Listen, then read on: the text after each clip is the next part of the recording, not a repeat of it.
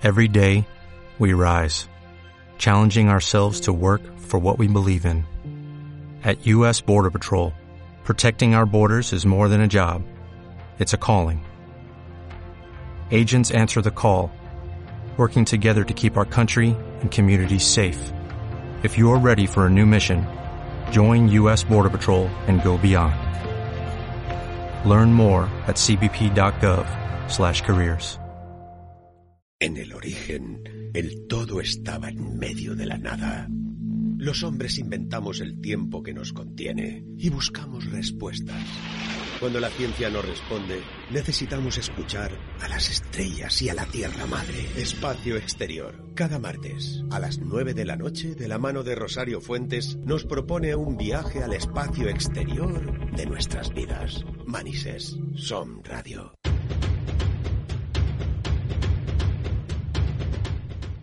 Bienvenidos, estamos años luz de la Tierra viajando por el espacio, por los confines de la galaxia. Os habla el capitán a bordo. Desde aquí vamos a enviar una lanzadera de reconocimiento.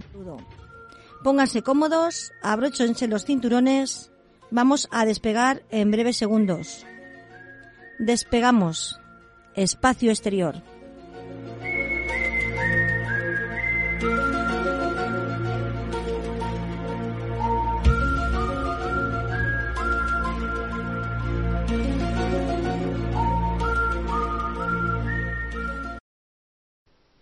Buenas noches, bienvenido, bienvenida a tu espacio, Espacio Exterior. Un programa dedicado al estudio e investigación del misterio, ciencia y tecnología. Como sabes, estamos en aislamiento y el programa lo hacemos desde casa. Así que os pedimos disculpas si hay más ruido o se oye peor.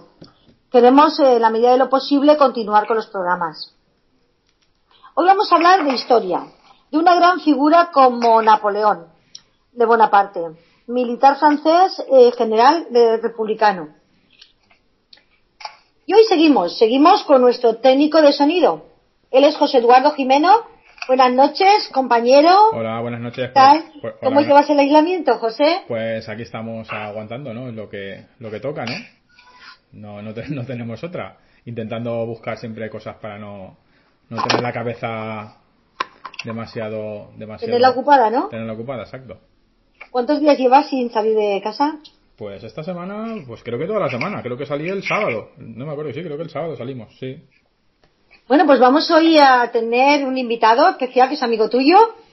Tú lo conoces muy bien, ¿verdad? Sí, sí, mi, bro Jorge Barroso, una excelente persona y un, una máquina, es una máquina. Ahora vamos a ver la sapiencia que tiene y es una persona que no es para hacerle un programa, es para hacerle más de un programa. Pues nada, cuando quieran hacemos alguno más, ¿vale? Pues eso, vamos a hablar con su amigo, que es escritor y divulgador, gran apasionado de la historia, y ahí viene a contarnos sobre su libro, El sueño oriental de Napoleón, editado por Guante Blanco. Buenas noches, José. ¿Qué tal? Encantada de tenerte aquí. Jorge, buenas noches. Muy buenas, Rosario, muy buenas, José. Eh, es un placer para mí hablar con vosotros. Sois buenos amigos. Nada, para nosotros es un honor tenerte aquí. Y según dice José Eduardo, que te vamos a tener más veces. Sí, la, la, la, la verdad, la verdad es que... Sí, la verdad es que en el bagaje que tiene él, pues claro, de hecho, él nació en Bilbao, ahora vive en Almería, pero leyendo un poco y sabiendo más o menos de su bagaje, pues, pues es como todos nosotros, ¿no? Empezamos a ver eh, Verne, Lovecraft, Alan Poe, y nos enamoramos eh, de la Rosa de los Vientos, ¿verdad, Jorge? Eh, ¿Qué recuerdas tú de la Rosa de los Vientos? Eh, para mí fue el programa, fue más que fue el programa de la Rosa de los Vientos, pero fue más sobre todo pasajes de la historia de Cebrián. Eso a mí me abrió un mundo, una puerta, acompañado de la lectura, que era un apasionado de la lectura, me abrió una puerta a la historia y creo que ahí empezó todo, con, con la Rosa de los Vientos y sus pasajes de la historia, sí.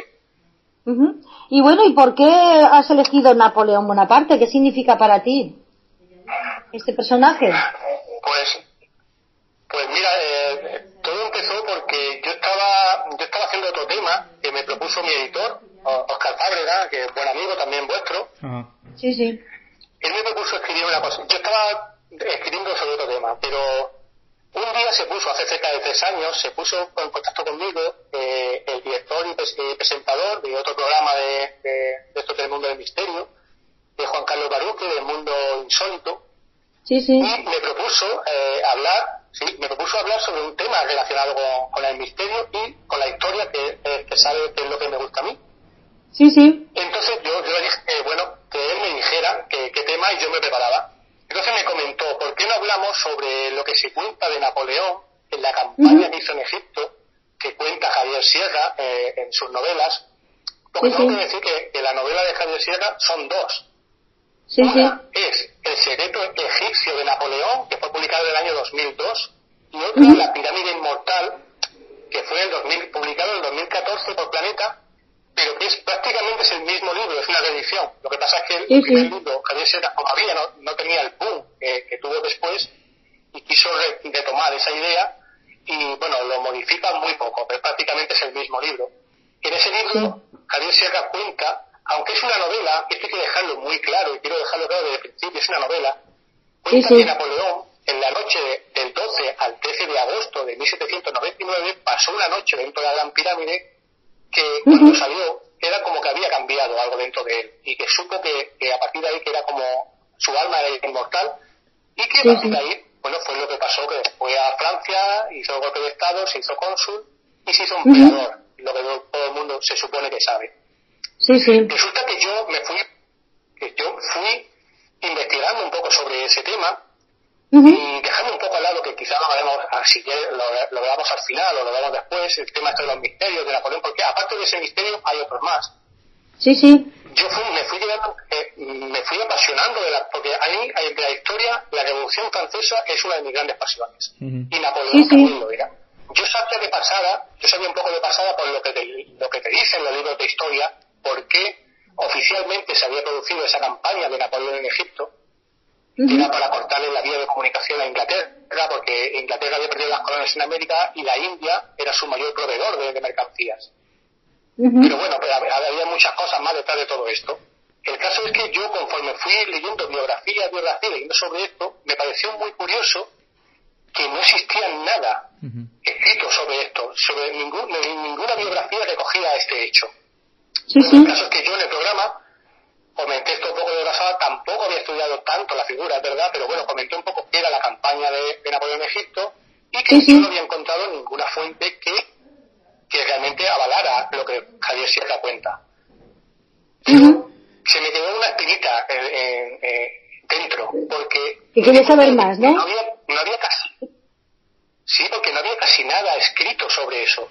Hay un libro, hay un libro de Paul Strem que actualmente está descatalogado, pero y, libros muy, muy antiguos, publicados en el 1940, que cuentan pequeños trozos de la campaña de Napoleón Egipto, si no te tienes que ir a documentación de, Francia, la fundación de Napoleón, o que hice, empecé a conseguir poco a poco todas las biografías que existen de Napoleón, bueno, hay, hay cientos, pero las más importantes, algunos eh, libros que hablan sobre la campaña, las biografías de los científicos de Napoleón se Sí, sí, tenía, llevaba 167 científicos que estuvo muy interesante, ¿no? Porque desde entonces conocemos más lo de egipcio, ¿no?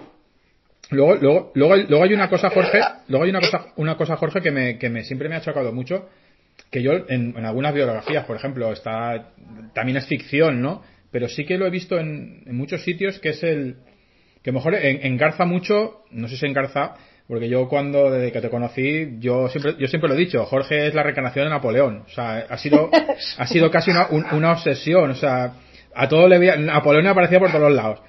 Y, y, sí que hay una, sí, hay una cuestión porque tú participas en el programa de Fuji con Oscar Fábrega y con Raquel Berenguer y, Paquito, y también en Onda Vestigium o con Chus, en Incognito File. O sea, que me refiero que y también, bueno, y también que lo sepa la gente, que también eres el delegado de la Sociedad Nacional de Parapsicología en Almería. Entonces, eh, me dijiste que lo que es el libro lo has enfocado mucho hacia lo histórico, intentando huir de todos los estereotipos de, de parapsicología, de magia, de misterio. Pero ya desde un principio, yo en esto que te estoy diciendo, los, los libros que he leído yo sobre Napoleón, son un poco, eh, no son heterodoxos, ¿no? Siempre hablan de, de algo raro, o sea, del corso, ¿no? El, de, su familia, que ya de su familia te había algo que le indicaban que iba, que era como un elegido. E, eso, eso lo has visto históricamente, aunque sea, no sé, por debajo de, de las biografías, digamos, entre comillas, serias. O, simplemente fue un personaje que fue creciendo. No, son, eh, son datos, todas las cosas que se comentan un poco extrañas sobre Napoleón, casi nada de eso viene recogido en ninguna biografía, en ningún libro histórico eh, académico. Suelen venir como algunas anécdotas, como se pone, se cuenta, pero eso es más de una leyenda o cosa que te cuenta. Por ejemplo, Napoleón se cuenta que cuando nació en Ajaccio, en Córcega, cuando dio a luz su madre no le dio tiempo a dar a luz y lo, y, lo parió en una sala donde había muchas estatuas de la antigüedad. Pero estos son todo, esto lo encontramos en textos muy posteriores para darle una magnificencia enorme a Napoleón. Sí, sí. Bueno, lo que y de la misma manera que Napoleón se le ha atribuido. Dime. No, no, no, que, sí, que no, perdona que te cortes, lo que hacían con todos los dioses o los emperadores, que siempre caía un rayo, se veía un, los augurios, ¿no? De, que iba a ser una persona importante, ¿no? Eso es lo que luego se pone después, ¿no? Bueno, pues parece ser que el 11, el 11 le sigue, por las fechas que he estado yo recogiendo y tal, el 11, y el 11 es un número mágico, ¿eh? O sea que... ¿No? Sí, pero, pero cuando tú tienes la figura de cuando sí, pero cuando tú tienes la figura de Napoleón, él no creía en, nada de eso. De hecho, él, no, él, no, creía en nada. Sí creía, no creía en un dios, o no creía, por ejemplo, en Cristo. De hecho, es un hijo de la Revolución Francesa, de la Ilustración. No creía en, Cristo, de hecho, él le daba bastante caña a, a, lo que es la Iglesia Católica. Él creía en un dios como como lo creía en, aquella época la, masonería, que era algo, algo relativamente lejano que no intervenía prácticamente en nada. Era un dios creador, pero no intervenía en nada.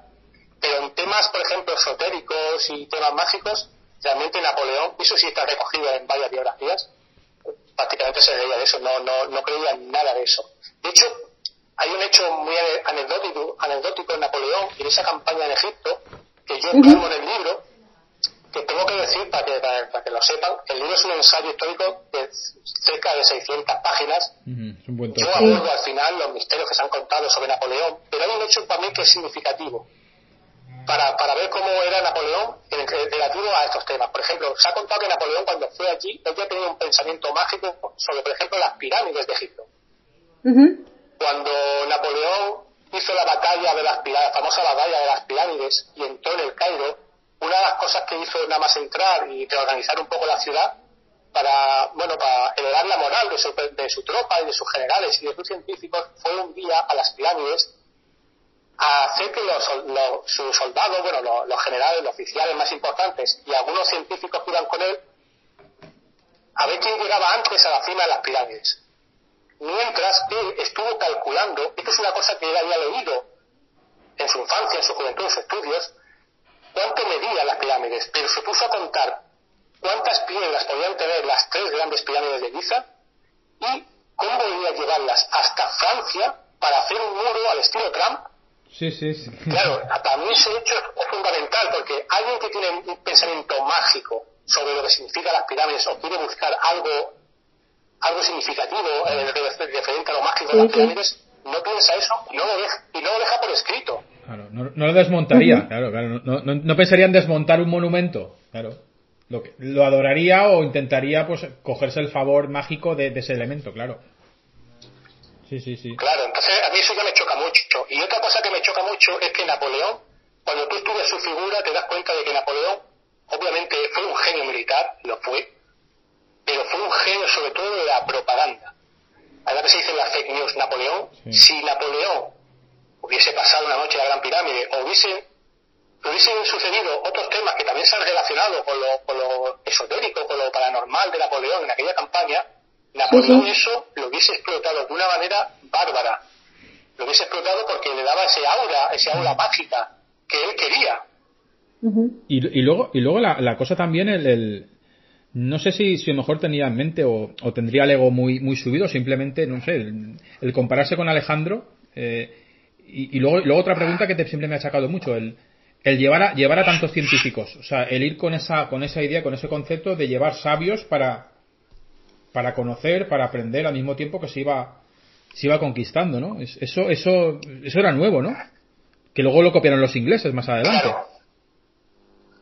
Eso era totalmente novedoso para una campaña. En ninguna campaña hasta esa fecha se habían llevado nunca una comisión científica como aquella. Si es verdad que, por ejemplo, la campaña anterior que hace Napoleón en, Italia, había, por ejemplo, un matemático, matemático Mongué, que era muy famoso en aquella época y que fue con, Napoleón a, Egipto, y otro que era un químico, Bertolet, que ambos, Mongué y Bertolet, fueron con él a Egipto. Y ellos fueron a la campaña de Italia porque estaban, eran como la comisión para recuperar todos los tesoros que podían, todos los tesoros que encontraran en, Italia, tanto en Roma como en Florencia, para financiar la campaña en Italia. Pero más allá de casos puntuales como este, y en otras campañas en Alemania también, la, campaña de Egipto, nunca anteriormente a esa campaña de Egipto se había llevado una comisión como esa. ¿Cuál era? Yo planteo. Pero, pero Jorge, Jorge, Jorge, se había llevado una campaña enorme, enorme, pero vamos a ver eh, invadió Egipto en pleno verano vestido de lana. Fueron vestidos con ropa de invierno. ¿Cómo pasó eso? ¿Que ahí cambió luego los uniformes? Eso, eso fue un, tremendo error que pagó muy caro Napoleón. Eso no, sabía. no sabían realmente lo que... No sabían. Y cuando tuvieron que ir desde Alejandría hasta el Cairo, cruzando por todo el desierto, muchos soldados aparte, de que no encontraron comida porque ya los mamelucos, los, los, mamelucos que habían allí, que, era, que dominaban Egipto en esa época, los beduinos y toda la población que se fueron encontrando fueron llevándose todo, vaciando los pozos de agua, no encontraron nada de agua, nada de comida, quitando algunas sandías que pudieron encontrar, los soldados, algunos se suicidaron por el calor que pasaron. Y eso provocó muchísimo, y, y, y bajó a la moral muchísimo a las tropas. Sí, sí, luego cambió la vestimenta, ¿no? Y parece que fueron mejor. Sí, puede. sí, pero también se equivocó porque fabricó unos trajes más, más, más ligeros, pero cuando hizo, cuando después hizo otra campaña que fue hasta Siria, para la famosa campaña de San Juan de Acre, Japa, que fue luchando contra los turcos, contra los turcos, contra la, la, la subida puerta que se decía del imperio turco Ahí se equivocó también porque hizo trajes más ligeros pensando para que sus soldados no pasaran lo que habían pasado previamente antes, pero el clima entonces era distinto y iban demasiado ligeros. Y Total, que en cuestión de la ropa, en cuestión de la ropa, sí, hay, muchos, hay, muchos hay muchos testimonios recogidos de, de, de, de toda la campaña que los soldados lo pasaron realmente mal Muchos muchos. No, no existe una cifra exacta porque aquí se miente mucho. En las cifras que se dan siempre, Napoleón siempre engañaba, cada vez que mandaba una carta diciendo las bajas, eh, las minimizaba muchísimo. Igual que eh, sufrió un brote, un brote de, peste brutal, que murieron muchos franceses. Napoleón siempre que enviaba una carta, que por cierto, todas las cartas que Napoleón enviaba, todos los soldados que enviaban cartas a, a Francia para sus familiares, los oficiales, los sabios que enviaron cartas también, la inmensa mayoría, por no decir todos, el 90% de las cartas fueron requisadas por la, por la Royal Navy, de la, la, Armada Británica, la flota británica, porque tras el desastre de Abukir, que Napoleón cuando llegó a Egipto, al poco tiempo, que fue en julio de 1798, en, a principios de agosto, que había dejado los barcos en, en, en la bahía de Abukir, cerca de Alejandría, famoso Nelson llegó, le destrozó totalmente todos los barcos y, se tuvo que Napoleón se tuvo que quedar allí, ya no podía ni recibir material, nada, ni irse, ni podía recibir nada de Francia. Pero cada vez que intentaban mandar algún barquito, a ver si lograba pasar ese bloqueo naval, siempre, casi siempre fueron cogidas esas cartas, cartas que por cierto las llevaban a, a Inglaterra, a Londres, y para mofa, para mofa de, Napoleón, lo publicaban todo. Y sobre todo, porque Napoleón en esa época, y esto es fundamental, yo, dejo, yo en el libro, eh, aunque hay muchas campañas militares, me, centro mucho más en lo personal, en lo que pensaba, por, qué tomaba esas decisiones, con su relación con sus oficiales, con, su, con los sabios. Y aquí, hay un personaje fundamental que es su mujer, Josefina. Josefina, que se había quedado en, en, en Francia, Josefina le ponía los cuernos pero de una manera descarada a Napoleón, Napoleón Eso te iba a preguntar.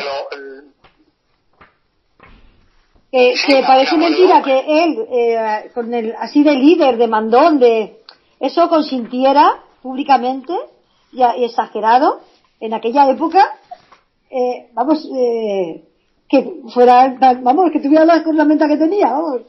Sí, pero aquella época era, normal, era una cosa normal, lo que era la, la corte de la corte de Versalles, aquello era, pues imagínatelo. Claro. Pero es que, él estaba muy enamorado de Josefina, ¿no? Napoleón estaba tremendamente enamorado de Josefina. Y de hecho, él, eh, a él le llegaron rumores, ya una vez que está en Italia, le llegaron rumores de que estaba con un amante. Eh, cuando llegó a, a, París, que estuvo, bueno, que estuvo ya con ella, aunque ella había ido a, a, Italia, porque Napoleón no hacía más que insistirle, vente conmigo, vente conmigo, con cartas, cuando ella tuvo que ir, que se fue con su amante a escondidas también. Bueno, eh, ya en Francia, a Napoleón también le llegaban rumores de que estaba liado con, con uno, pero Napoleón como que no quería creérselo y ella, ella le insistía que eso es lo, típico, eso es mentira, eso es mentira, que, que, te están contando, tú no te creas, lo típico. Pero en Egipto, un general que iba con, con Napoleón, mm, yo explico el por qué, el por qué se lo cuenta, y le enseña unas cartas que Josefina, con su amante que se llama Hipólite Charles, se estaban mandando, y porque la Josefina no había ido, porque Napoleón le había ordenado que fuera después, en otro barco después, fuera a Egipto para estar con él, porque Napoleón no podía estar sin ella. Ella no fue porque decidió quedarse con su amante y de hecho, mientras Napoleón estaba en Egipto y cuando ella se enteró de que le habían destrozado los barcos y que no podía regresar, ella, bueno, casi que mm, a ver si se muere Napoleón y, iba con su amante por todos los sitios en París, pavoneándose con él. ¿Qué pasa? Que a Napoleón eso se lo enseña un general, le dice lo que le estaba pasando y Napoleón no hacía más que enviarle cartas a su hermano José en Francia contando los, los británicos se enteraron de todo eso y se mofaron de él. Por eso saben muchas cosas las que sabemos es gracias a esas cartas, a esos periódicos que fueron publicando todas las cartas que Napoleón iba mandando a Francia. Entonces también es también es un, un, bulo que todo aquel que él se enteraba de que se acostaba con Josefina se lo llevaba al frente. Eran los que hacían las las digamos las, las cosas más complicadas o más difíciles para ver si morían, si había alguien del ejército. ¿O es, un bulo? Perdona, perdona, claro. A ver, que, que yo, te he escuchado bien, perdona. Que yo sí que, yo sí que he leído en algún sitio de que, de que sí que habían habido casos, por lo menos de un par de capitanes, de que sí que se acostaron con Josefina. Y que él mismo se encargó de llevarlos al, al frente. Más adelante. O sea, esa gente en, en, ya con el, cuando ya pasó todo y fue al frente de Rusia, que se los quitaba de en medio. De esa manera. Sí, pues sí, exactamente. Eso fue posterior. También hay que decir que Napoleón eh, se buscó un amante en Egipto. Y además Napoleón se llevó a uno de los hijos de Josefina, a Eugene, y lo trataba como un, como un alejado. Pero Napoleón, una vez que supo de la infidelidad de Josefina, ya estaba seguro, es más, eh, eh, su secretario personal, Bourrienne, de la que tenemos las memorias de gran parte de las memorias de Napoleón, la tenemos su secretario que era Bourrienne, que fue a Egipto, que coge que Napoleón incluso que cuando yo llegue a, Francia, si es que llego alguna vez, pienso pedir el divorcio, ya no me queda nada.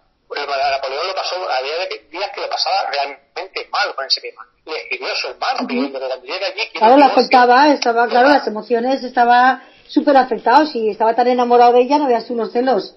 Se lo llevaban. Sí. Oye, eh, en, Egipto, en Egipto tomaban ellos el ejército eh, hachís.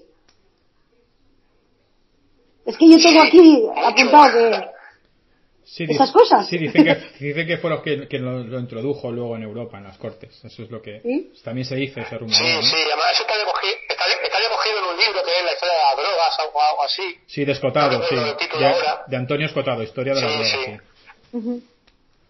Bueno, era una famosa frase que decían los asnos y los sabios al centro cuando se veían ya que iban los enemigos a por ellos. ¿No? Se formaban en la defensa y entonces decían esa frase. ¿Eso es así o no? Sí, eh, sí, a, los científicos lo, ponían en el centro. Es más, eso servía también muchas veces de burla, porque en el viaje que hicieron desde, desde los puertos de Francia, sobre todo el puerto de Tolón, que salieron todos los barcos, cerca de 400 barcos que fueron a, la campaña de Egipto. ese viaje que duró cerca de dos meses, ese viaje que duró cerca de dos meses, lo pasaron realmente mal en aquel viaje. Iban muy lentos para intentar despistar a los británicos y bordeando todo, toda Italia y tenían que ir hasta, hasta, hasta Malta para tomarla. En aquella época, en aquel viaje, muchos marineros y muchos soldados que lo estaban pasando realmente mal, empezaron a echarle la culpa a, a, los científicos, a los sabios, porque pensaban que eran por su culpa por lo que habían ido a esa campaña. En Egipto pasó igual, cuando esas marchas que pasaron terriblemente mal por la sed, el calor, los mosquitos, todo, empezaron a culpar siempre eso era por culpa de los científicos. Y los llamaban los burros. Lo que pasa es que también cuando se formaban en cuadros, Napoleón decidía que los científicos se, se pusieran también justo en el centro para protegerlos, obviamente, pero junto con los burros que iban con las cargas que tenían que llevar. Entonces eso era más cachondeo todavía de los científicos. Claro. bueno, parece que eh, también hizo un reglamento con dromedarios, ¿no? Los jinetes, se llama eh, los dromedarios. Con camellos, con camellos. Ah, pues aquí, dromedario, yo creo, bueno, no, total, es una joroba más, ¿no? O una joroba menos, el dromedario. Sí, totalmente, total, como, casi nadie. Bueno, pues ahí van como engañando lo que tú dices, ¿no? Iban vestidos de baduinos a ver si engañaban al, ¿no? Eh, realmente no, lo que pasa es que eh, él, él tuvo un sueño de formar, hay que decirlo, él tuvo un sueño de formar un imperio allí entre Egipto y llegar hasta la India. Él quiso emular, eso lo recoge él en su en sus memorias, las memorias que escribió su secretario personal, lo que él dijo después en Santa Elena, una que estaba confinado en Santa Elena, y lo que decían los propios científicos que estaban con él. Napoleón quiso, soñó con crear un imperio a imagen y semejanza de Alejandro Magno. claro. Y para eso necesitaba, necesitaba más tropas. Quiso comprar hasta, hasta negros de Nubia para, para hacer más grande su, su ejército. Y la idea que tuvo era llevarse, porque claro, pues le faltaban caballos. Y con camellos.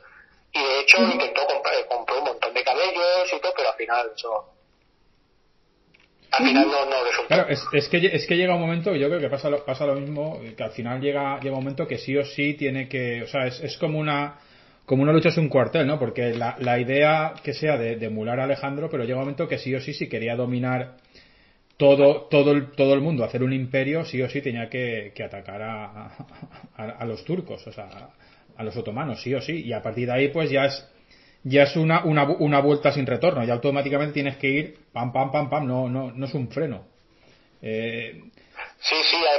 Además, él tenía mm, planeado eh, con quién voy a contar llegando hasta allí, pasando por Irak, por Irán, al llegar hasta la India, sabía con con quién tenía que contar para poder aliarse con ellos para poder formar ese imperio. Y eso lo dejó registrado en memorias. Y todo eso me hace pensar en por qué se llevó esa comisión científica más allá. Aparte de que Napoleón siempre quiso, él, él incluso eh, en sus memorias en Santa Elena, recogía que si él no hubiese sido militar, a él lo que más le hubiese gustado es haber sido científico, haber sido una especie de Newton y es cierto que es una persona muy culta. Yo me llevo una sorpresa estudiando la figura de Napoleón, porque era una persona realmente muy, muy culta, muy leída.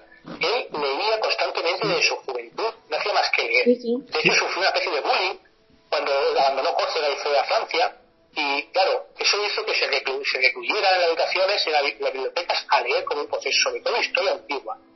Y ahí fue donde se originó todo este sueño, porque empezó a leer a las vidas paralelas de Plutarco, Alejandro Magno y Julio César, que eran sus personajes. Claro, le llamó la atención y claro, sí, sí, sí. Sí, Claro, y toda esa historia de, de, además eh, apuntaba muchas veces cosas de, la historia de Egipto, aunque después, todo eso vino después, cuando una vez estalla la Revolución Francesa, todo eso estaba ahí como un germen en la cabeza, a él le apasionaba mucho toda esa historia. Entonces también hay que entender que esa Francia revolucionaria, esa, esa Francia de la Revolución, es hija de la ilustración. En ese momento, eh, Egipto, para todos los grandes sabios de esta, de la época, Ellos creían que Egipto era el origen realmente de, todo tipo de civilización. De la vida, claro. Roma, pero ahí bueno, eh, Jorge, Jorge, ¿y tú qué sabes cuando él pasó la noche en la pirámide? Porque eh, esa pirámide es, han hablado mucho de que pasan algo, entonces eh, y dicen que cambió, que ya cuando entró la, después de salir de la pirámide cambió. ¿Qué pudo ver? ¿Qué visión pudo tener? ¿Qué le pasó allí? ¿Qué, ¿Qué sabes? ¿Qué nos puedes decir?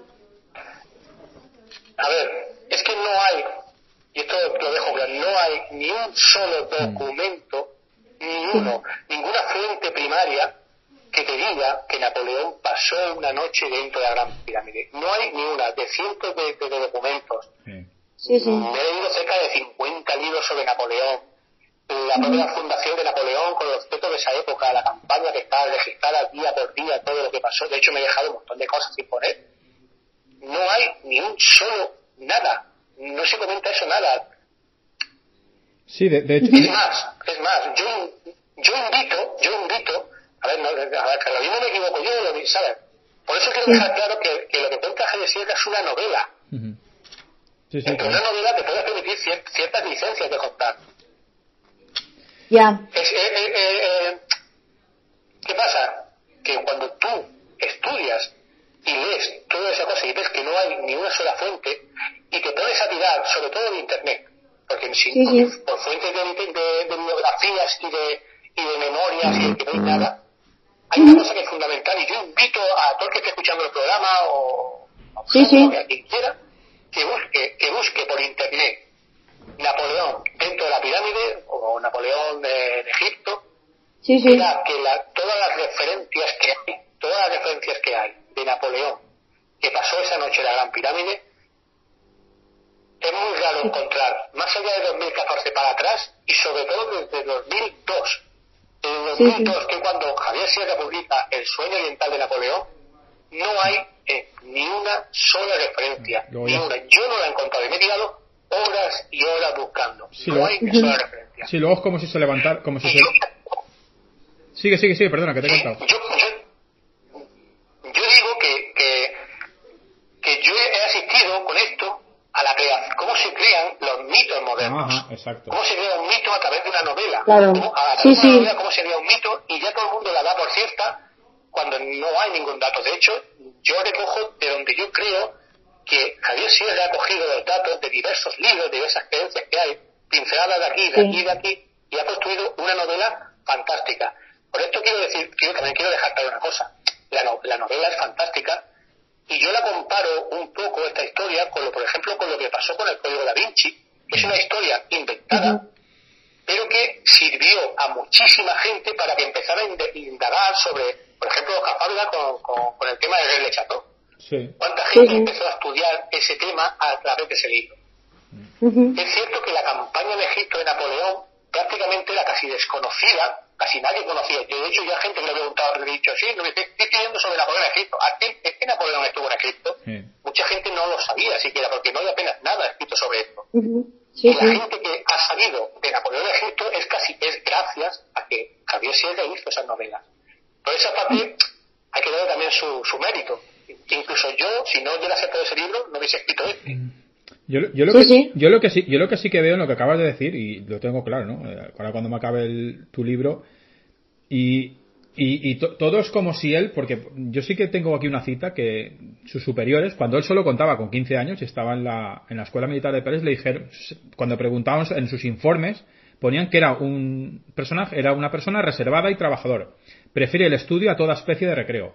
Gusta de la lectura de los buenos autores. Silencioso y amante de la soledad. Caprichoso, altivo, extremadamente propenso al egoísmo de pocas palabras. Enérgico en sus respuestas. Mordaz a la réplica y mucho amor propio. Ambicioso y aspirando a todo. Es como si él mismo se, se, hubiera creado un personaje, que es lo que has dicho tú antes, o que, Exacto, sí, como si él mismo se, hubiera creado él mismo un personaje en todas sus lecturas, ¿no? Era una apasionada lectura. De hecho, él siempre iba con un, con un par de baúles de libros de un sitio para otro. Es que también, José, lo que ha dicho Jorge, que también le hicieron como bullying. Entonces, claro, si él era como el extranjero, el mal vestido, el más tal, entonces le hicieron como un pequeño bullying. Entonces, él, claro, se hizo más reservado y, bueno, el carácter deviene o se hace, nace o se hace. si tú, si tú aspiras a todo como general, pues qué mejor que aspirar a ser Alejandro Magno, ¿no? O sea, claro. es lo más, es lo, lo máximo. ¿no? Lo que más había leído él, pues claro, lo más importante, sí. Aquí se, se, unen varios temas. A mí me pasó una cosa con el libro. Yo, la idea del libro era empezar, era empezar justamente cuando llega de Italia y se comienza a preparar, se, comienza a preparar toda toda esa campaña, eh, a, coger a qué, generales para ir con él, los científicos, todo. Lo que pasa es que conforme vas leyendo te das cuenta de que todo eso venía de muy atrás, ya había referencias de que había leído cosas, entonces el libro comienza desde que él nace hasta, hasta que abandona Egipto. ¿Por qué? Porque te das cuenta de la personalidad, por, por, qué despertó ese sueño megalómano que, que tuvo, por qué esa ambición. Es que aquí se une la lectura pero se une también otro tema muy importante, que es que él quiso, él quiso ser, eh, vamos a ver, él cuando, cuando va a París, él odia a todo francés. Eso hay que tenerlo muy claro. Él va a estudiar a Francia, pero su objetivo es ser militar a toda costa para volver a Córcega, porque él adoraba a un personaje que era un independentista corso que se llamaba eh, Paoli, Pascual Paoli, que era un independentista corso, él adoraba a esa figura y él quiso ser militar y llegar a lo más grande para llegar a Córcega y independizarse de Francia, porque odiaba a todo francés. no, él lo hicieron, lo hicieron rey de Italia, ¿no? Pero es que esa ambición que él tuvo, unida a todo lo que fue leyendo, sobre todo historia antigua, que era un apasionado, que era una apasionado de historia antigua, ¿qué pasa? Que hubo un momento que, que fue cuando murió su padre en, la escuela que estaba en París entonces le llegaron la noticia de que su padre había fallecido, había fallecido de cáncer de estómago y él tomó la decisión de que yo tengo que salvaguardar a mi familia porque aunque eran varios hermanos, su, hermano José un año mayor que él, pero él no lo veía con carácter. Él se, se autoimpuso eso de que yo tengo que salvaguardar a mi familia y tengo que salvar a Córcega de los franceses. Entonces se puso a estudiar como un poseso a porque quiso ser oficial cuanto antes para volver a Córcega y hacerse un oficial en Córcega para salvarnos de los franceses. Estudiar al enemigo. con el tiempo. Estudiar al enemigo, estudiar al enemigo como, como, como hacía Aníbal o como hacía como hacía Cipión, o sea, estudiaban al enemigo y, y luego utilizaban sus propias armas. Sí, ¿no? En ese, en ese... Claro. Claro, lo que pasa es que eh, la historia de Francia, ese fue, aunque ese era su pensamiento, su creencia, poco a poco se fue haciendo cada vez más francés. Y la propia revolución, la revolución francesa lo cambió todo, porque había cambiado la, la, mentalidad de los franceses y también cambió la mentalidad de los corsos y la suya propia. Y de hecho, cuando él llegó a Córcega, una que tenía la revolución francesa, aquí ocurrió un hecho muy, muy importante, porque él pidió un permiso, una que tenía la revolución francesa, pidió un permiso para irse a Córcega, el permiso era para intentar ser eh, un oficial ahí importante para los cosas estaban aprovechando esa coyuntura de la Revolución Francesa para independizarse de, otra vez de, Francia. Pero Napoleón se vio que el pensamiento de la Revolución Francesa era algo muy, muy extendido, se tenía que extender, que era, no era provinciano, no era una cosa local, sino que era algo mundial. Y vio que la gente en Córcega eran de muy cortas miras. Ya todo lo que había leído le había cambiado profundamente. De hecho, él en Córcega se dividieron entre los que querían ser, mm, querían ser, seguir siendo franceses y los que no. Y al final él optó por seguir siendo francés. También es verdad porque su admirado líder, Paoli ese, lo repudió. No quiso saber nada de él porque cuando él, cuando, cuando Paoli ese tuvo que huir de Francia porque era rebelde, su padre, que entonces era muy amigo de ese rebelde, su padre era una persona muy práctica y lo que hizo fue, bueno, pues yo si tengo que salvaguardar a mi familia, me tengo que unir a, un, a este enemigo que es muy poderoso para, para seguir alimentando a mi familia. Y fue lo que hizo el padre. ¿Qué pasa? Que este rebelde, este rebelde Paoli, cuando llegó otra vez a Córcega, no quiso saber nada de, de ese hijo, de su padre, del padre que era, pues, un, que le había traicionado. Entonces, claro, todo esto le cambió muchísimo a Napoleón. Pero también ocurrió un hecho, un hecho fundamental en Córcega, que es que se encontró allí con un viajero, un orientalista que se llamaba Burney, que dos años antes había publicado un libro sobre los viajes a Egipto y Siria, en esa época era la época de muchos, muchos orientalistas o muchos intrépidos buscadores de, lo desconocido, que, iban a viajar a muchos sitios.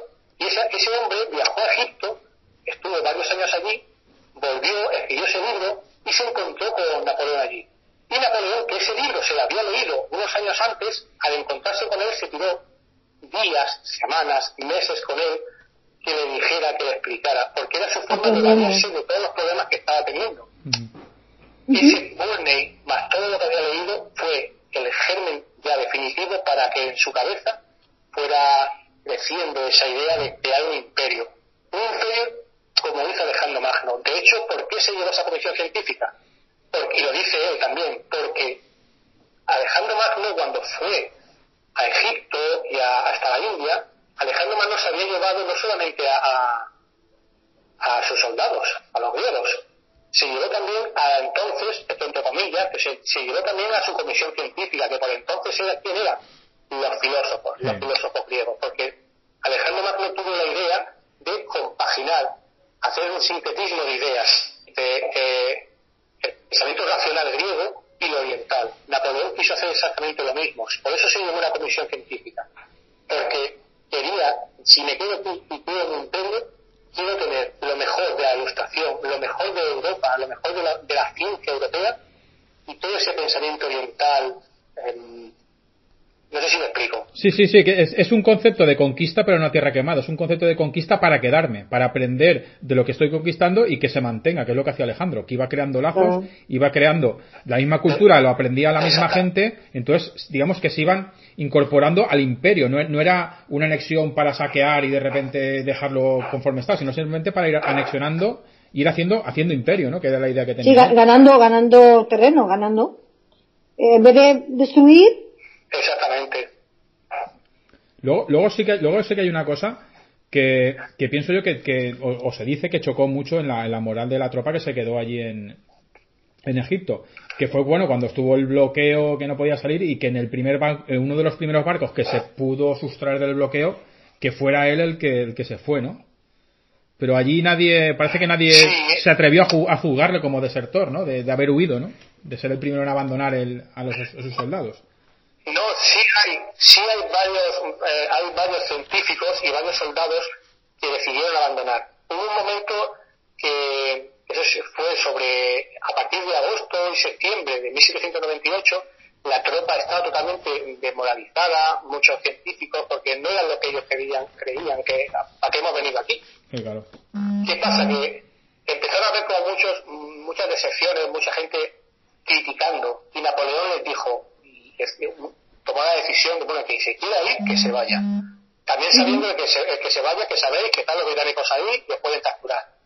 Y hubo algunos que decidieron irse. De hecho, también, por ejemplo, uno de los que se decidió irse fue el padre de Alejandro Dumas, es un general que se llama eh, General Dumas, que era el padre de Alejandro Dumas, que efectivamente fue capturado por la flota británica. Bueno, no, perdón, no fue capturado por la flota británica, llegó a la costa de Italia, a Génova, pero entonces Génova había sido ya otra vez la gran coalición antifrancesa, había recuperado todo lo que habían ganado antes los franceses y lo tuvieron preso varios años hasta que hasta al final lo soltaron. Gracias a Dios porque cuando llegó a Francia murió a los dos años o al año y pico murió, pero tuvo la fortuna de, tener un hijo que fue Alejandro Dumas. y, y, así varios más, pero muy pocos. Realmente muy, muy pocos fueron que se fueron y casi ninguno llegó a Francia, casi todos fueron apresados. Lo que pasa es que si Napoleón, una vez que él hace la campaña de Siria, y allí que se le acaba, se le acaba todo, todo ese sueño oriental, todo ese, todo eso que tenía, todo ese sueño que él tenía de montar ese imperio, se le, se le fastidió, se le jodió. demasiados, demasiados enemigos, ¿no? Al final se crea uno demasiados enemigos cuando la ambición es demasiado grande, ¿no? O, cuando las cosas salen demasiado bien, aparecen los enemigos. Sí, sí, es que cuando brillas, cuando brillas por alguna causa, te rodean de enemigos. Parece ser. Luego, Oye, lo que me queda un poco, José, bloqueada sigue del bloqueo ese que tú dices que estaban bloqueados y no pudieran salir, y luego en el primer barco que salió ¿Eso? ¿Por qué estaban bloqueados? Porque, que lo cuente el, señor Jorge. Que, Jorge, pues ¿por qué estaban bloqueados? Que me ha llamado a mí la atención eso. El, el bloqueo de los ingleses a, a, las tropas francesas. Sí, porque, porque en la famosa batalla de Abuquir, que Napoleón perdió toda su flota, los británicos lo que hicieron fueron ponerle varios buques de guerra para que ni Francia pudiera mandarle suministros ni para que ningún soldado pudiese salir de Francia para ayudar a esa Francia que estaba, a su vez, estaba luchando contra una coalición de Austria, Inglaterra, Prusia, todos luchando contra la, Inglaterra revolucionaria, la Francia revolucionaria. Entonces, claro, no dejarlo subir era, mm, por un lado, Francia no podía abastecer a las tropas de Napoleón y Napoleón y las tropas de Napoleón tampoco podían regresar. ¿Qué pasa? Porque hicieron ese bloqueo. Lo que pasa es que mientras a todos los generales cuando, cuando escucharon, cuando fueron conscientes de la noticia de lo que había sucedido en, la bahía de Abukir, que, fue la, que fueron sus barcos totalmente destrozados, todos estaban, cayeron en un desánimo brutal, excepto Napoleón. Hizo otra recogida también de memoria. Napoleón pareció que no daba importancia. Pues bueno, casi mejor. Así me tengo que llegar aquí sí o sí y monto mi imperio. Sí, sí. Eso es muy, o sea, es muy curioso eso. Sí, sí, la verdad es que sí. Sí, la verdad. Luego, luego, luego hay una cosa, luego ya, ya en, su caso ya, mm, lo también me choca mucho que habiendo inventado la guillotina, que, que lo confinaran a, la isla, ¿no? Que no, que no se lo pasaran por la piedra. ¿Eso por qué, qué sentido tiene? Bueno, porque había una especie de código, digamos, quitando la revolución francesa que fue, lo terrible que fue, que toda la nobleza y todos los grandes fueron pasando por la guillotina, había una especie de, ¿cómo decirte? De, pacto, de pacto entre de honor, ¿no? Un pacto, sí, de hecho la campaña pasa que a, a, los generales oficiales, si se les Como respeto, ¿no? Como respeto... Como un poco de respeto, que no le iban a... Sí, sí, sí. De hecho, en esa época está recogido, por ejemplo, en ese momento, incluso en la campaña de Napoleón, que si se encontraban con, se hacían prisioneros, claro, al no poder mantenerlos, no, tenían que, le ofrecían, pues, si me, si me prometes que no vas a luchar contra mí, te dejo libre. y sobre todo a los, a oficiales. Había un pacto no escrito, eso. Posiblemente a Napoleón lo que le pasó fue eso, porque era, entonces era un emperador. No quisieron matarlo por eso, y más que nada también porque sabían que matarlo era matar, era Crear un mito. Era lugar todavía muchísimo, claro, crear un mito que no querían hacerlo. Porque ellos se dieron cuenta de que Napoleón, cuando hizo lo del reinado 100 días ese, cuando abandonó la isla de Elba y llegó a Francia, fue aclamado por multitudes. Ellos no querían que volviera a pasar eso. Y matarlo hubiese, hubiese provocado, posiblemente lo que creían, hubiese provocado que otra vez Francia se levantara eh, por su emperador. Lo curioso de esta campaña, lo curioso de esta campaña es que si, si, si, si la estudias y la ves y ves el posterior porvenir de Napoleón, ves que todo se gestó aquí. nuestro sistema de código, de código legal, eh, de leyes, está basado en el mundo occidental, en Europa, y el mundo occidental está basado en el, el famoso código napoleónico, que no es otra cosa que las leyes que Napoleón quiso implantar o implantó en Egipto. Que una vez que abandonó Egipto se la llevó a, a, Francia y modificándolo un poco, ese código fue el mismo que hizo en Egipto. Entonces, nuestro sistema jurídico se basa en eso que inventó él para Egipto. Después, si vemos, por ejemplo, Napoleón dejó tirado a, su tropa en Egipto, a todo el mundo. Eso es lo mismo que hizo, que hizo en Rusia. Sí, pegarse el y todo fue siempre callado. Él, él acalló todo lo que había sucedido en Egipto, lo acalló porque una vez que llegó él, dio golpe de Estado, se formó, se hizo cónsul. Cuando dos años después los británicos dejaron, dejar, de, de hecho, dos años después, en 1801, los británicos luchan definitivamente ya contra los, contra los franceses allí, capitulan los franceses y los dejan irse a todos, a todos los soldados que quedaban, cerca de 30.000, 27.000, 30.000 soldados franceses los dejaron irse a Francia. Lo que pasa es que cuando estos soldados franceses llegaron a Francia, Napoleón ya dominaba todos los resortes de, la de publicaciones y todo, y eso fue muy callado. Durante mucho, mucho tiempo la, la historiografía francesa, esta campaña fue silenciada porque fue un fracaso absoluto y había dejado a sus soldados lado. Pues vaya, claro que sí. No le convenía que se supiera. Y, y, que, y que posiblemente, posiblemente, Napoleón, sin ese sueño que tuvo de hacerse él, de, crear un imperio, de crear mm. lo, que, lo mismo que está dejando Magno, si él no hubiese tenido ese sueño de hacerse emperador en, en Oriente, en Egipto, en la India, en Palestina, en Siria, en todos sitios, eso al frustrarse creó a la vez el sueño de crear lo mismo pero en Europa. Napoleón no habría hecho, no se hubiese autoproclamado emperador si no hubiese tenido ese pensamiento antes en Egipto. Por eso esa campaña la es fundamental, más allá de, de, todo científico que, como, como habías dicho. Claro, ese sueño, cuando tienes un proyecto, pues eh, intentas hacerlo de una manera u otra. Y es luchador, claro, luchador. Pero ese, pensamiento del, imperio se gestó ahí. Y al verse frustrado, al verse frustrado, lo traspasó completamente a Europa. Sí, digamos que... Como bien has dicho, la, la comisión científica, gracias a eso, si la campaña militar fue un fracaso, lo que ha quedado para la posteridad fue gracias a esa comisión científica que se llevó. La egiptología como tal mira la, nace a partir de ahí. Mira la piedra roseta. La, base, ¿no? La base de... La piedra de Roseta. Sí, sí. sí es, es, el monumento más característico y más importante de lo que se descubrió allí. Pero también, por ejemplo, Napoleón cuando llegó a, entrar al Cairo, estuvo, mandó a varios generales a perseguir a los que entonces mandaban en Egipto. Uno se llamaba Ibrahim Bey, que se fue hacia Siria, y otro que se llamaba Murad Bey, este es más importante, este se fue huyendo hacia el Alto Egipto, hacia abajo, hacia el sur ¿Qué pasa? Que eh, mandó un, general, el general de Sykes, y junto a él iba un personaje fundamental para, la ciencia, que fue Vivant de que fue un dibujante.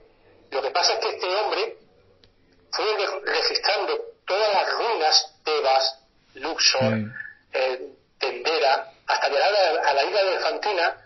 Eso una vez que terminó, casi un año después, llegó hasta otra vez hasta el Cairo, se reunió en la comisión científica que se el Instituto de, Egipto que se, que se fundó en agosto del, 78 y gracias a esos dibujos de, de que después con el tiempo se formaría eh, todos los estudios toda la gente que supo de, lo que había ahí fueron gracias a, a, esos estudios que hizo a esos dibujos sí, sí, el, que hizo él. el, bichito acompañado por la tela de Rosetta. Sí, sí, el, bichito egipcio ya, ya picó a toda Europa ya fue que era, era una civilización, curioso una civilización a descubrir. eso no, no, eso es así, ¿eh? eso es así. Fueron, fue el, precursor de la egiptología y de, y de la búsqueda de otras civilizaciones, porque después de la egipcia, pues, a, remolque, pues ya, ya, ya fueron pues todas, todas. Oye, Jorge, que tiene 600 páginas tu libro, ¿eh? Que se dice pronto. Cuentas una barbaridad de, cosas en esas páginas. Cuéntanos a ver eh, así más profundo de algo de misterio y curiosidades. Yo creo en las hadas. Yo creo, sí creo. Yo creo en las hadas. Yo creo, sí creo. Yo creo en las hadas. Yo creo, sí creo. Yo creo en las hadas. ¿En qué? Yo creo en las hadas. Yo creo en las hadas. Yo creo en las hadas. Yo creo, Yo creo en las hadas. Yo creo en las hadas. Yo creo en las hadas. Yo creo, sí creo. Yo creo en las hadas. Yo creo, sí creo. Yo creo en las hadas. ¡Cierra el pico! ¡Te corto el cuello! Yo creo en las hadas. Yo creo, sí creo. Yo creo en las hadas. Yo creo, sí creo. Yo creo en las hadas. Yo creo, sí creo. Yo creo en las hadas. Yo creo, sí creo. Yo creo en las hadas. Yo creo, sí creo. En el espacio exterior. En el espacio exterior.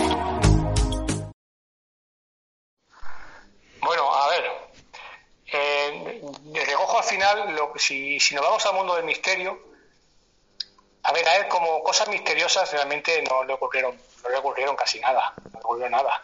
Es verdad que, por ejemplo, si, si podemos decir, por ejemplo, que, los espejismos era algo misterioso, porque ellos no sabían lo de los espejismos. Los soldados, cuando fueron viajando hacia el Cairo, se vieron que es eso, que es agua, se lanzaban hacia algo que veían como agua y no entendía. De hecho, el estudio de los espejismos se creó a partir de eso. Pero hay muchas, esa campaña que tiene son muchas anécdotas muy curiosas. Si queréis, os cuento una. Claro, sí, cuenta, cuenta. No nos destripes el libro, no, me lo no, me lo destripes mucho, que estoy en ello.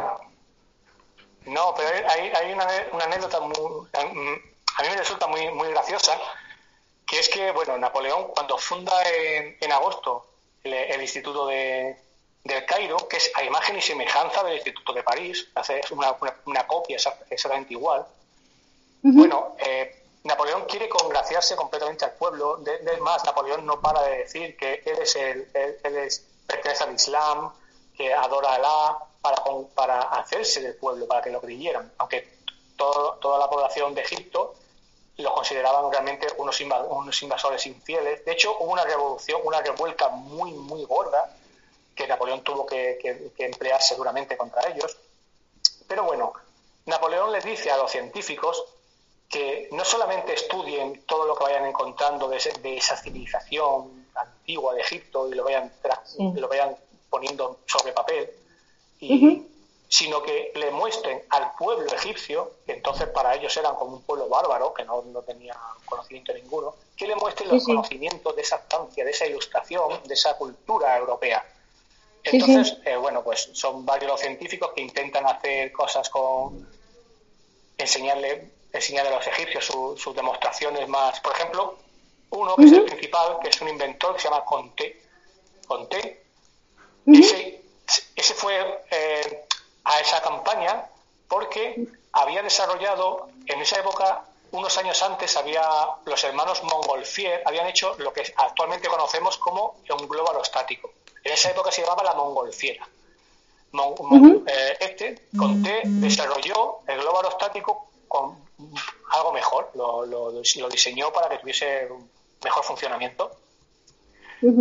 Salió varias veces a, la ciudad a intentar enseñarle ese globo estático para, para enseñar a la, población algo que, para ellos tenía que ser algo inaudito. Lo que pasa es que fracasó varias veces. Le salió la tercera, la tercera va vencida, la tercera vez sí le salió, pero esto a la población no le, no le impresionó nada. Napoleón, siempre que hacía, celebraba un festejo, que trató de hacer varios festejos allí para congraciarse con la población también, hizo lanzar muchos fuegos artificiales. A los egipcios aquello no le impresionaba nada de nada, Napoleón creía que sí. Pero bueno, este Conté hizo una cosa que fue reunir a, a una banda, a, la banda militar, a la banda de música, más otros científicos que tocaban otros instrumentos, y un día dijo, vamos a la plaza, a la plaza principal, que entonces estaba en el Cairo, que se llama la Plaza Zkibeya, y empezó a tocarle a la población que estaba la, la, aquella aquella plaza, plaza abarrotada de egipcios, empezaron a tocar marchas militares. Y a los egipcios se quedaban todos, pues, pues mira, pues esto no nos interesa nada. Empezó a tocar también eh, música, la típica música francesa, bien hecha, ah, nada. Incluso, incluso tocaron temas de Mozart y de Händel, eso está registrado. La población, nada. Esto no, no le interesaba nada. Conté achacó esto a que la población era, y obviamente era muy inculta musicalmente. Pero hay un hecho, sí, pero hay un hecho ahí muy curioso, que es que en un momento de, frustración de este hombre, dijo, bueno, pues tocarle una típica, la típica música que se tocaba en las tabernas de Francia, que, que ellos creían, pues, esta musiquilla, pues como aquí, pues, por, el raquetón, lo típico que, se escucha en las tabernas, sí, sí. empezaron a tocar y la población estalló de alegría. A partir de ahí, cada vez que salían a tocar algo, le tocaban esa música. Claro, este achacaba es que esta, gente es inculta musical y se alegra por una canción que es una mierda. Con perdón. Esto se descubrió por qué. Esto se descubrió por qué en el al siglo siguiente. Ellos nunca supieron, ni Conté ni Napoleón, nadie supo por qué, porque se descubrió a mediados del siglo XIX Y es que esa música que los egipcios se ponían a bailar es, es, llenos de alegría, era porque esa música la conocían desde muy atrás en el tiempo. tan, atrás en el tiempo desde la, de, la, de la época de las cruzadas. Ya te digo. La tercera cruzada, que, la tercera cruzada, que fue el rey un rey francés, eh, Luis IX, Luis IX fue a Francia, a, perdón, a Egipto en la tercera, en la tercera cruzada. Allí fue hecho, los franceses perdieron. Luis IX fue hecho prisionero. Francia tuvo que pagar una millonada por su rey. Allí se creó, estamos en la época del siglo, siglo XIII, ahí se crearon esas típicas leyendas medievales. Se creó una leyenda medieval con un personaje que se llamaba Mombro, que es obviamente de ficción, pero fue un personaje de, esas, de, ese tipo de leyendas que se fueron creando en esa época. Lo que pasa es que cogieron una música medieval de Egipto y la llevaron a Francia y los trovadores, los juglares que fueron cantando esa canción de esa leyenda era con la música que se habían traído de Egipto. Claro, y era la que tocaba en la taberna. Vamos, lo, que, lo, que, hicimos los españoles más adelante con, con, los, con las músicas eh, que habían en el otro lado del charco, ¿no? Más o menos, que luego vienen para acá y es, es, esa mezcla, ¿no? O sea... Claro. Ellos reconocieron, ellos reconocieron esa, esa música. Pero lo curioso, y aquí el, el dato anecdótico guapo, es que Francia, conforme fue pasando el tiempo, la Edad Media, hasta llegar a, esa época, antes, esa música se había quedado un poco así aislada, pues sí, pues en las tabernas, en algún sitio aislado. El problema es que, no, no problema, el cambio surgió con la guerra de, sucesión española entre los Borbones y los Austrias. A principios del siglo XVIII, en 1700, cuando lucharon aquí en España los ingleses contra los franceses ganaron los ingleses. En esa batalla, en esas, batallas que hubo, hubo un conde, un conde muy importante, que es el conde de Monborough, que, por cierto, que es un antepasado de Winston Churchill, no, se llamaba, no me acuerdo el nombre ahora, pero era Churchill, era un antepasado de Winston Churchill. este derrotó a los franceses.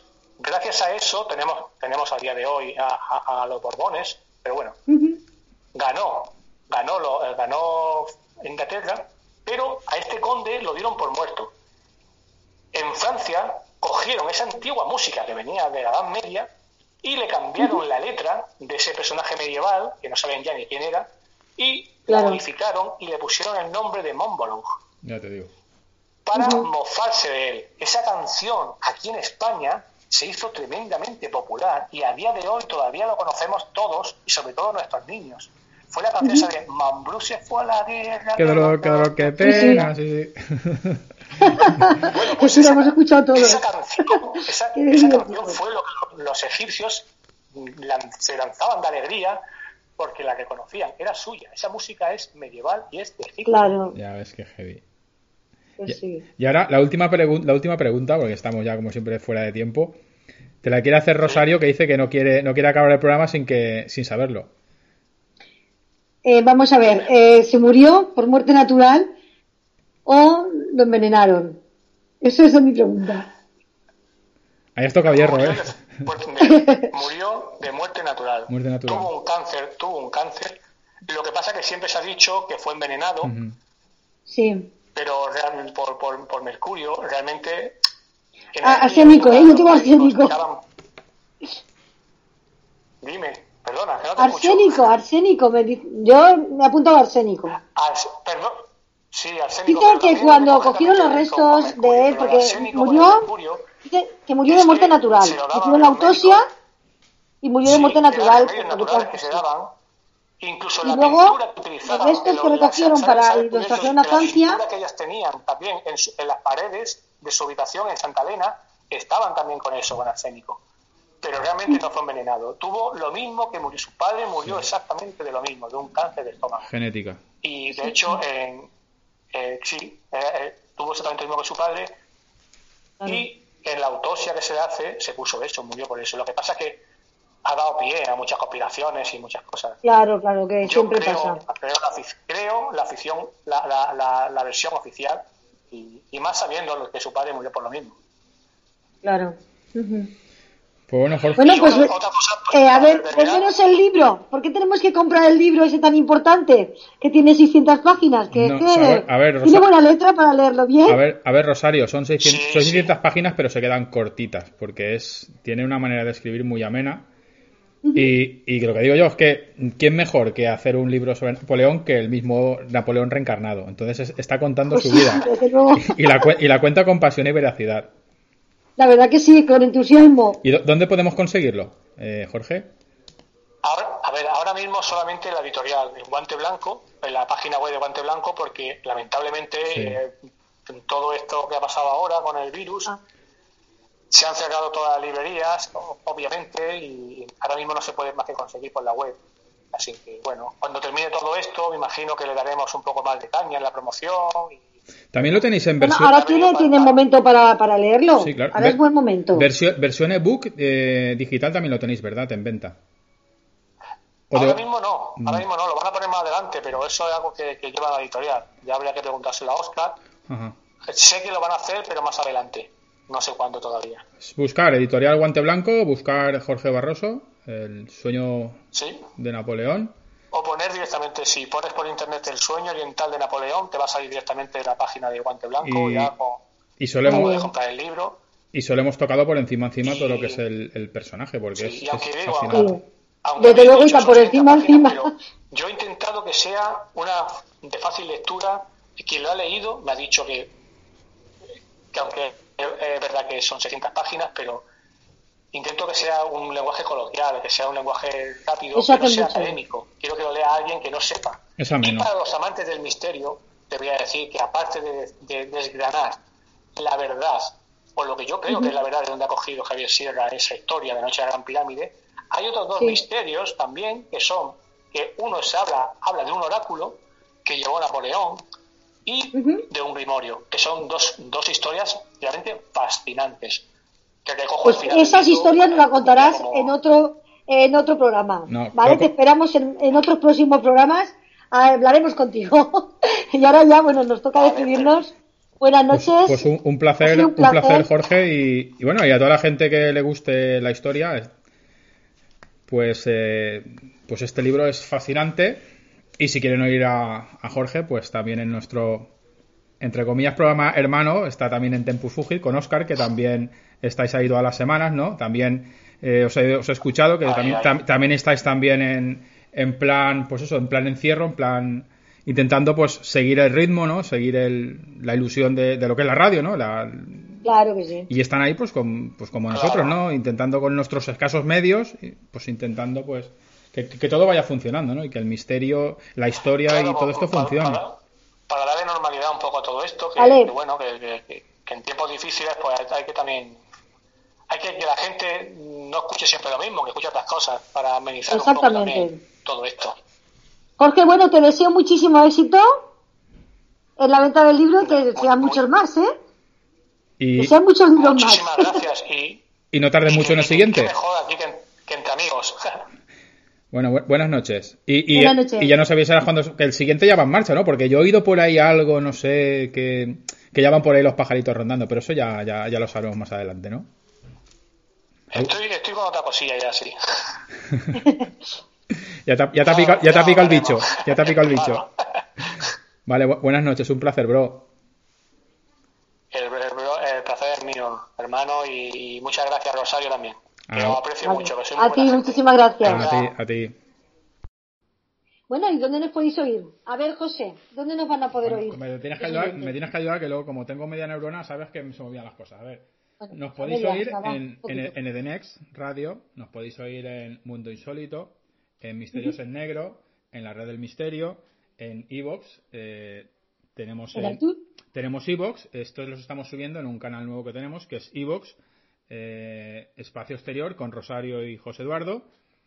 Eh, y luego nos podéis oír también directamente en iTunes y en Spotify. ¿Me he dejado alguno? No, no, estoy ahí al doro y ninguno. Eh. Tienes buena memoria, ¿eh? Estás aprendiendo mucho. No, que lo tengo apuntado. bueno, pues nada, ya nos toca despedirnos. Buenas noches. Buenas noches. y, gustado. y esperemos pues que lo estéis llevando bien y, y nosotros a ver si creo que lo hemos hecho un poquito mejor, vamos poquito a poquito mejorando. Creo que no se oyen mucho los, los mensajes. Y nada, pues espero que os haya gustado el tema. Y, y nada, pues nos vemos la semana que viene con otro tema. Buenas noches, Rosario. Hasta dentro de la semana que viene. hasta la semana que viene.